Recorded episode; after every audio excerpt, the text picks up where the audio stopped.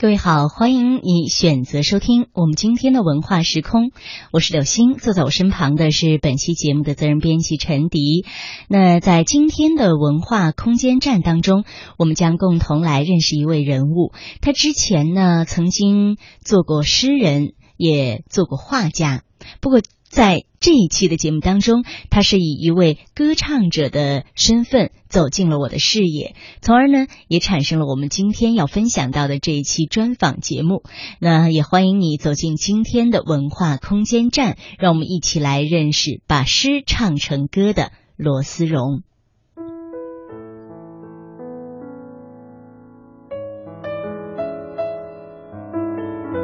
艺术家敞开心灵的对话。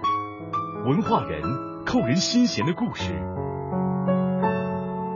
传统、时尚，感触时代的脉搏，走进艺术的殿堂。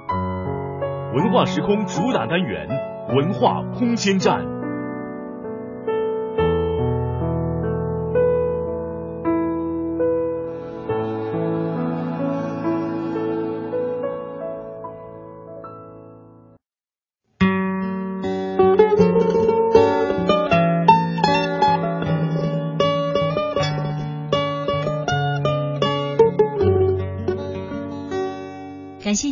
此刻，在电波当中的陪伴，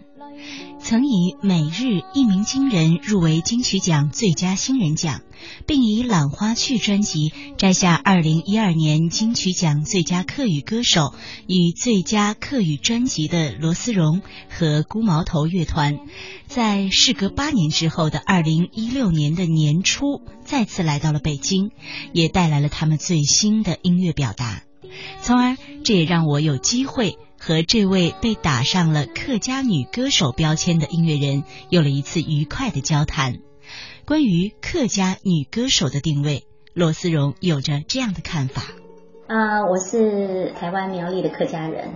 那当然，长成的一个过程里面，大概都是在客家庄、客家地区，母语呃也是客家话。作为一个客家人，或者说不是一个客家人，或者说是一个世界的人、那社会的人，还是宇宙超人，我想这只是一个标签吧。那不管你是什么样的族群、什么样的一个语言，我想更重要的是，呃，怎么去面对生命、面对世界、面对活着、面对文化这些自己建构的一种态度，是不是对这个世界？有一种比较不同的，或者说比较呃深切的一些观点来分享吧。哦，南法西哟，南法西哟，南法西哟。哦，南法西哟，南法西哟，南法西。南法西。客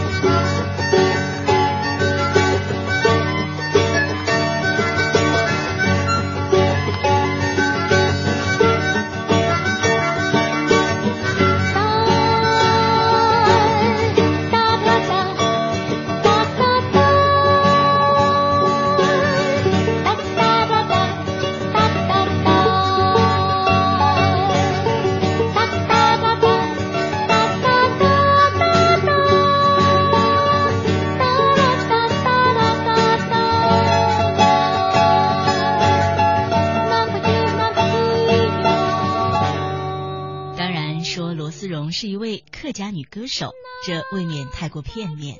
而如果你没有听过他的歌，只是在网络当中看到过有关他的评价和介绍，也许会被另一种标签所吓到。没错，很多人为罗思荣冠上了一个色彩浓重的符号，那就是女性主义。好吧，在没有听到他的音乐时，我以为的女性主义音乐可能内容会更加强烈，唱词会更加尖锐。我很怕。这样的一类比较极端的音乐，但是当我真正选择去聆听的时候，我知道我错了。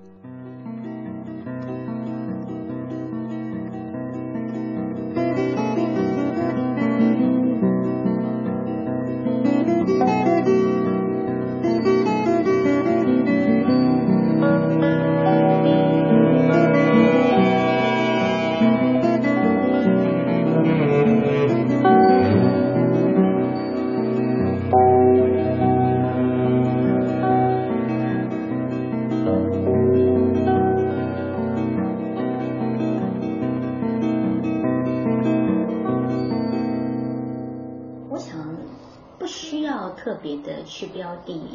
自己到底是不是女性的发声，或者说要传递女性的什么样的讯息啊？因为我觉得其实更重要的，也就是说回归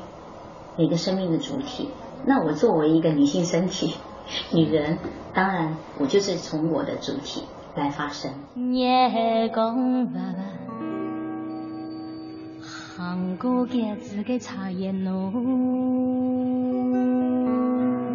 所以，其实我想，女性色彩或者说非女性色彩，我想，其实我不是非常喜欢去标定，呃，因为我既然作为一个女人，当然有我全面的一个关注，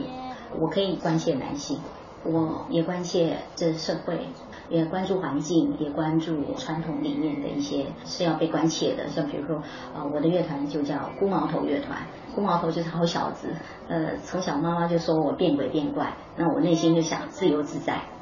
所以呢，这里就是说回到一个生命主体，然后他是不是可以在精神意志里面获得更多的一种自由，或者说他自己的一个自觉，好，或者说完整的一个生命，他去呈现他自己的一个真实。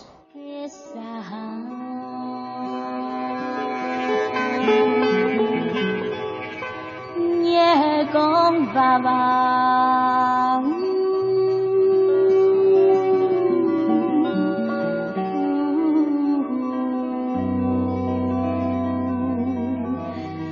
林彩阿妹的胸脯面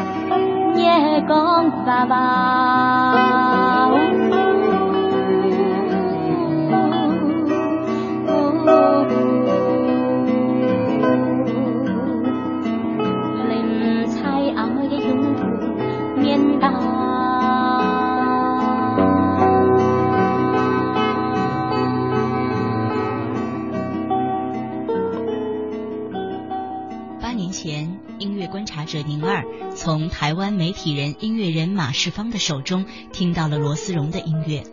用宁儿的话说，他深深的记得那个夜晚。他在罗思荣的音乐中听到的是一种女性独有的母性温暖与欲求。宁儿说，她完全被这样的声音打动了，于是她全力促成了罗思荣在北京的第一场音乐分享会。而对于罗思荣来说，他的创作的确一直都是从女性的视角出发的。特别是他的第三张专辑《多一个》，这张专辑更是选用了包括他本人在内的十二位女性诗人的诗作，将之吟唱成歌。呃，这张专辑叫做《多一个》。当然，女性在这个世界里面，女性的声音或者说女性的生存处境，我想就在我们说话的此刻为止，也是有很多回教世界或者说印度世界的女性，甚至在他们的文化国度里面，他们是被法律规定附属于男性的，或者说男性可以主导女性的所有一切，包括她的学习，包括她的成长，包括她的未来。她的生命的去向，所以呢，我想我作为一个女性，当然也关切更多的女性的生存处境，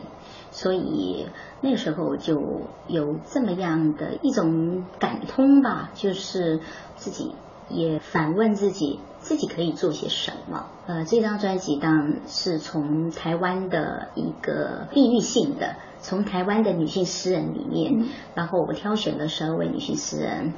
因为我想，每一个生命就是一个完整的生命主体。当然，每一个人对待这个世界，他自己所表达的一种语言的方式，或者说情感的表达的方式，或者说呃，因着不同的族群文化，或者说成长的背景，所以每一个人都是一个独特的一个生命主体。所以呢，我就渴望透过一个作品来呈现出一种。女性的一个光谱吧，所以这张专辑呢，大概有不同族群、不同语言，然后不同地域性的女性的一个作品的一个集结。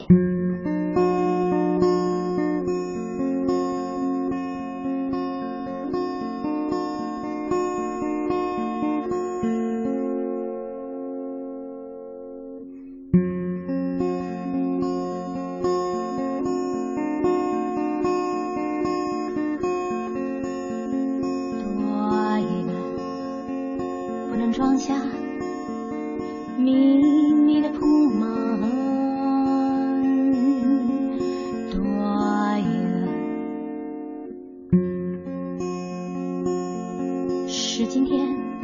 超出他的体重多一个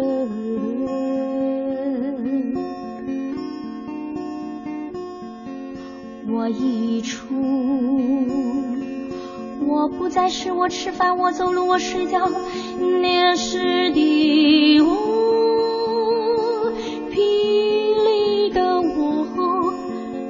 假的。他说的话不要相信。如骨包骨肉包肉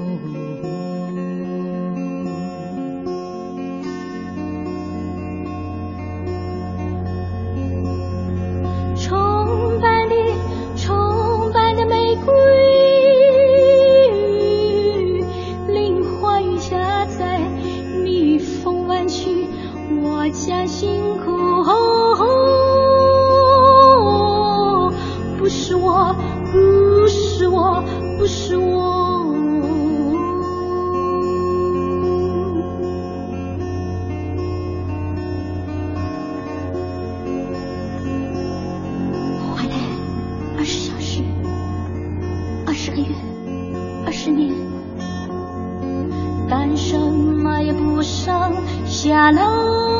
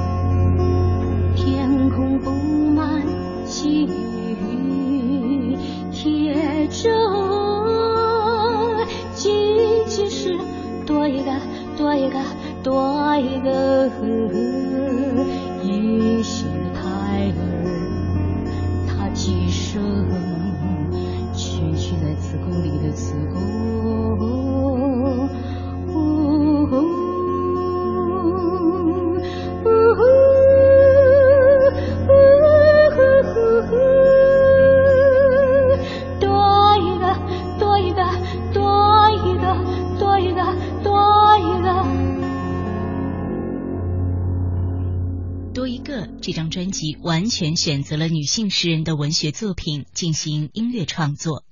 罗思荣将十二位台湾当代重要的女性诗人，包括严爱玲、还有林语、杜潘方格、陈玉红、阿翁、阿芒、尹妮、冯清、李玉芳、张芳慈，还有蔡婉璇等人的诗变成了歌。有人盛赞说，这张专辑不但是音乐的盛宴，也是台湾文学的一块珍宝。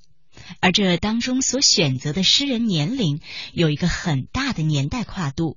其中最年长的诗人已经九十岁了。罗思荣说，他在体会这些诗作的过程中，也感受到了许多东方女性的思想变化。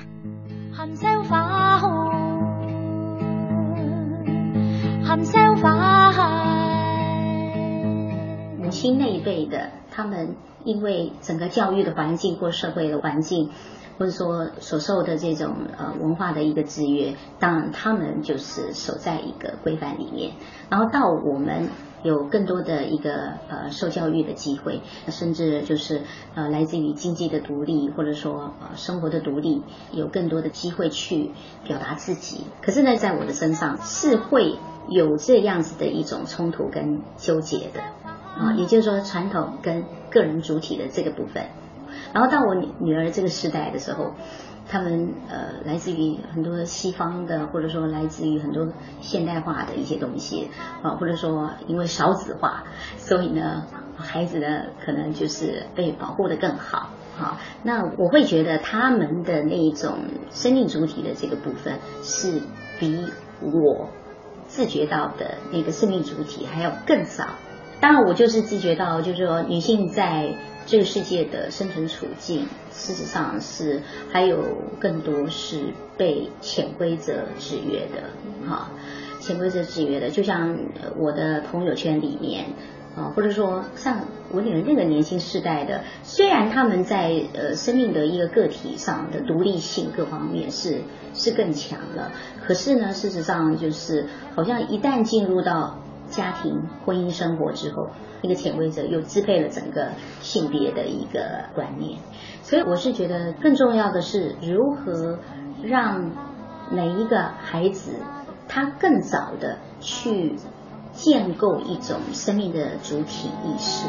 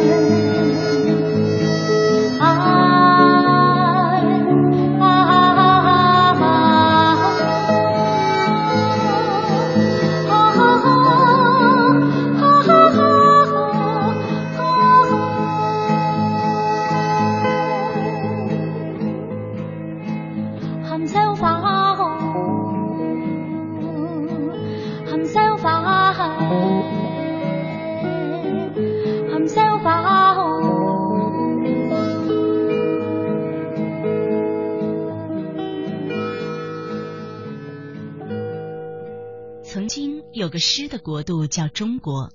曾经有个音乐的彼岸在中国。中国古人两千多年前就曾说过：“人若动情，便会不由自主的想用语言去表达。可如果平时的语言已无法表达他激动的心情，那么他一定会嗟呼呜呼的长吁短叹。那如果长吁短叹还不足以抒发情感，那一定会毫不犹豫的写出一首诗来。可是，如果诗都拦不住人的情怀，怎么办呢？那么就把内心的那首诗唱出来。可在今天，要把诗唱成歌，特别是把别人的诗唱成歌，这个过程却也是万分不易的。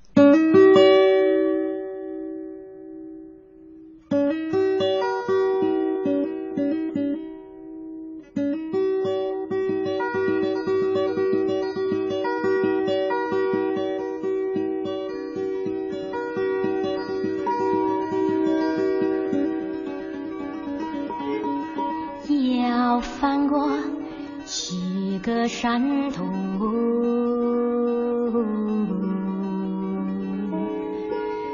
才能经过那个土地词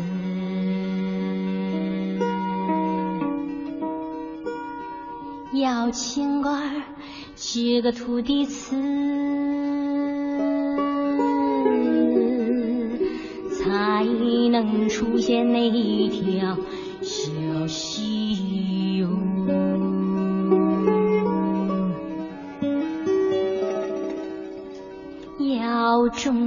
松树柏树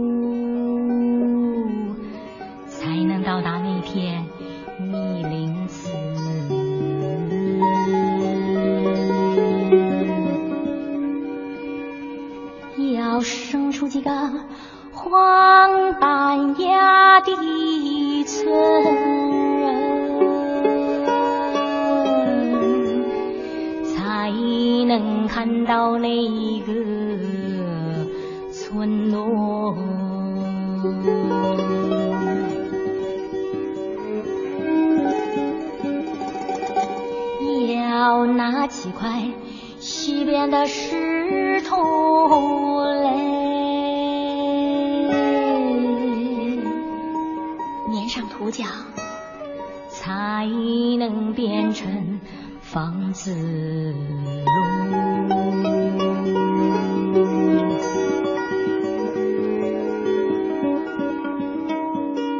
是谁长大之后，就是那个祖父？几条狗能出去打猎？几只兽从深夜的山中？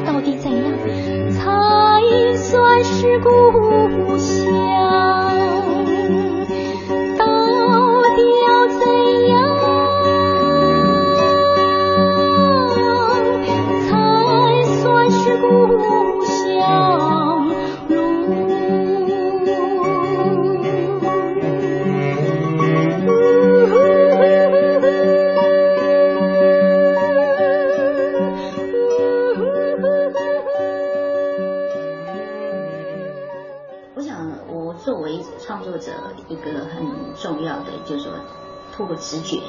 所以呢，我经常就是在阅读作品啊，就是用很直觉的去对应。那所以去读这些诗的时候，它跟我之间有一些带动，哎，那个旋律它自己就真的就流动出来了啊。所以这个是适合第一道，就是那个直觉它是不是有一些共振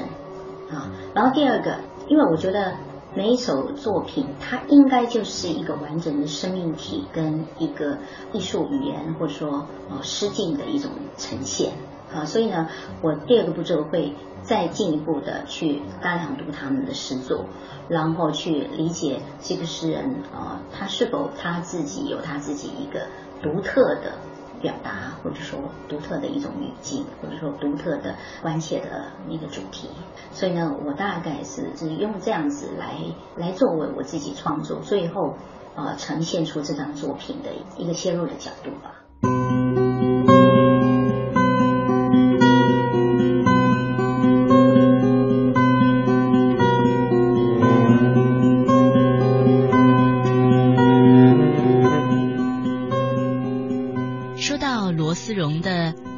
头乐团，我有一个发现，在第三张专辑当中，乐团成员也多了一个。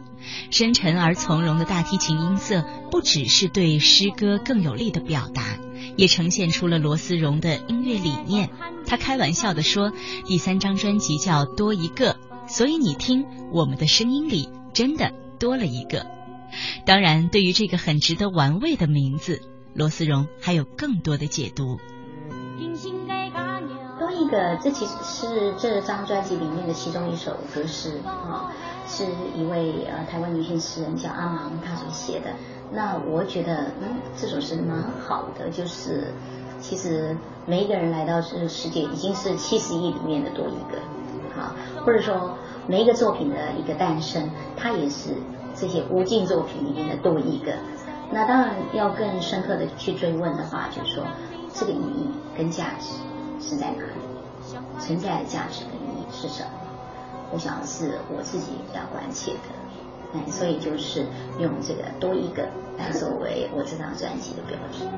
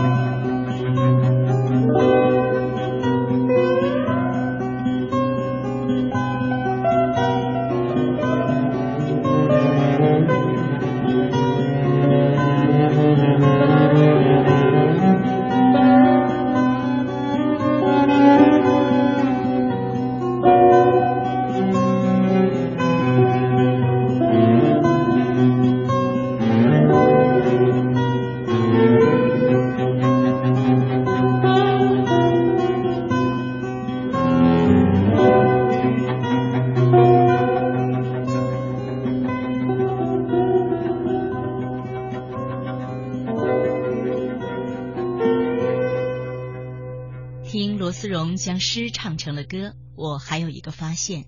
不论是牧曲也好，还是天河的水声，或者还有关于故乡的一些计算，这些诗作都是生活在台湾的外省人的文字，而这些表达思乡的文字，在罗思荣的音乐里却都赋予了比较轻快的调子，这与我们熟悉的乡愁之歌是完全不同的。那么，故乡对这个女人来说，又意味着什么呢？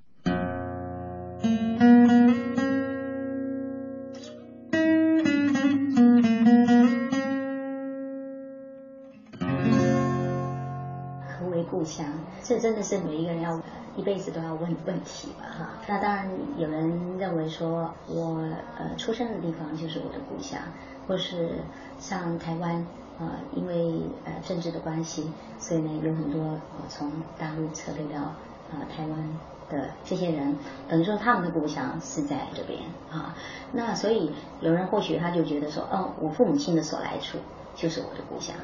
或者说有一些人他觉得，呃，像现在很多人很喜欢去旅行，然后或者说去体验各种不同的生活，所以呢他一直在行旅的路上，所以呢他。认为他的故乡就在路上，啊，或者说我们现在境内境外的移民非常多，有些人认为只要有土地的地方就是他的故乡，或者说有家的地方就是他的故乡，或者说可以安顿自己身心的一个世界就是自己的故乡。我想其实每一个人的答案都不尽相同，不过呢，总是对所谓的故乡，它有一种。很深的一种呃召唤吧，跟一种源源不绝的一种情感的一种连接吧。所以对我而言，我的故乡，嗯，我以为就是只要有人、有土地、有生命的地方，我觉得呃那就是我的故乡。所以呢，对万物在某个程度里面，我觉得花朵也是我的故乡，对，泥土也是我的故乡。天上的云也是我的故乡啊，就是说，那个故乡的定义，它已经不再是一个空间了，而是说它跟你的生命有深刻的连接。我以为那就是我的故乡。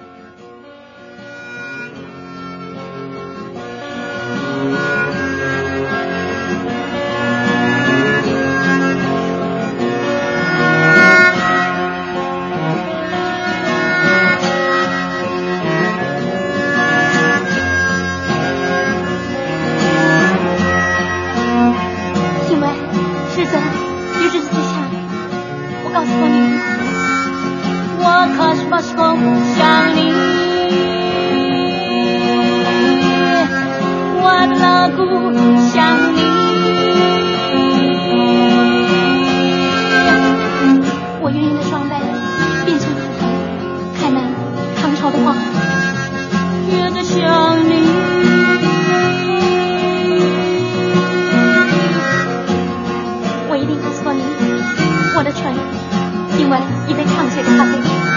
我的时间。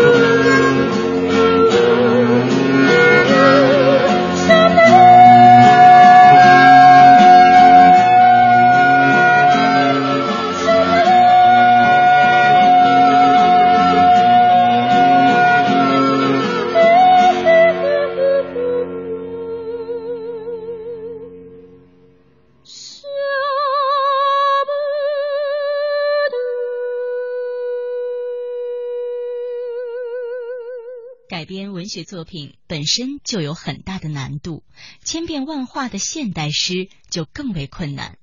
但罗思荣以女性的深刻同理心、对诗作敏锐独到的感悟和开拓音乐边界的宏大企图，与他的孤毛头乐团一同完成了这场高难度的音乐实验，最终诞生了这张女性歌者与女性诗人交融对话的歌诗专辑。听完，你是否也会发现，台湾女性诗人的声音竟是那么强悍，那么调皮，那么温柔，那么宽阔？到底这首诗它是要用一种很摇滚的，还是说是用像我有些用平弹的，或或者说用一种台湾的这种歌仔念谣的啊，或者说客语里面的一种很抒情的，或者说山歌式的？这个有的时候我在风格上我是不刻意的去界定它，啊，我想就是说，就像每一个作品啊，就像每一个生命一样，它有来自于它的那个胚胎的，它是怎么启动的？我蛮认同这个白居易所说的“诗者情根”，就是说情感是一个根最核心的，然后应该是说根情苗言，语言就是一个苗株，然后华生。就是说，那个声音就是花朵，然后实意，也就是说，那个意境呢，它本身就是一个果实一样。所以呢，就是说，一首诗，一首诗歌，它本身应该就是包含的这个。它从最开始的那个情感，它是怎么开始？就像一个种子啊，如果它是呃不同的树别。所以它的那个种子，当然长出的就是一个不同的榕树的种子，当然就是长出榕树的样子了。所以呢，就是说从一个情感，然后到这个语言，到一个声音的一个一个呈现，甚至到我们讲的一个情境之外的一个世界，这每一个部分呢，我想就是构成了一首歌诗的一个全部。所以我自己有写这么一首歌诗，我说一首歌诗可不可以是？秋原上的一株芒花，或者一首歌诗，可不可以是早春的一滴清露？一首歌诗，可不可以是母亲温暖的子宫？一首歌诗，可不可以是暗夜中召唤的爱？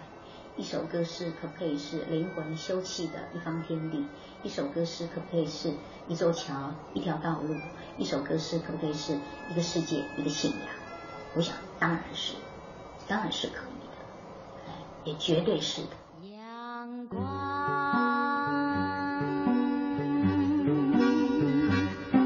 好像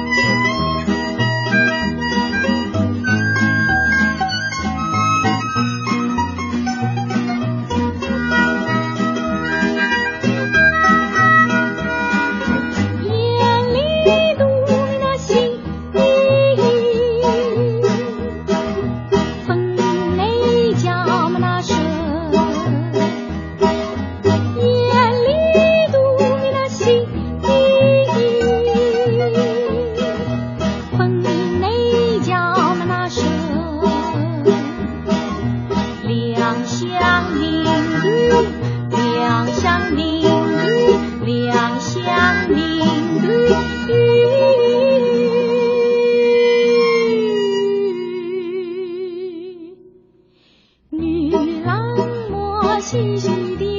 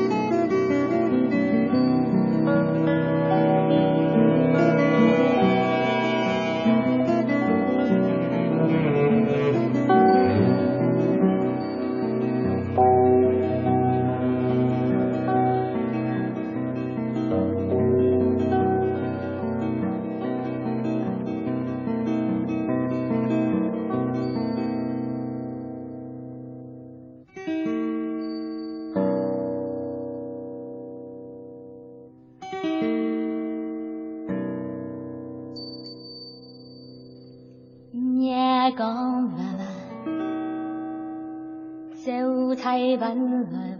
天空，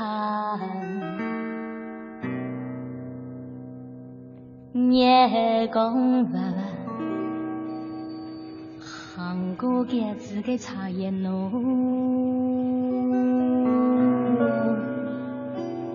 夜光娃娃，老生年那个母猪，念头紧紧哦夜光娃娃唱出土字故乡给温起哦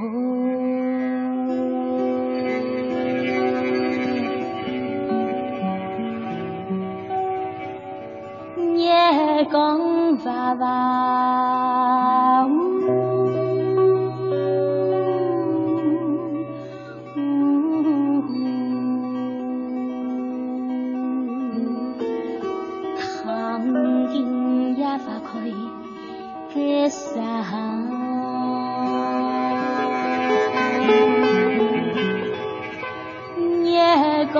也讲爸爸。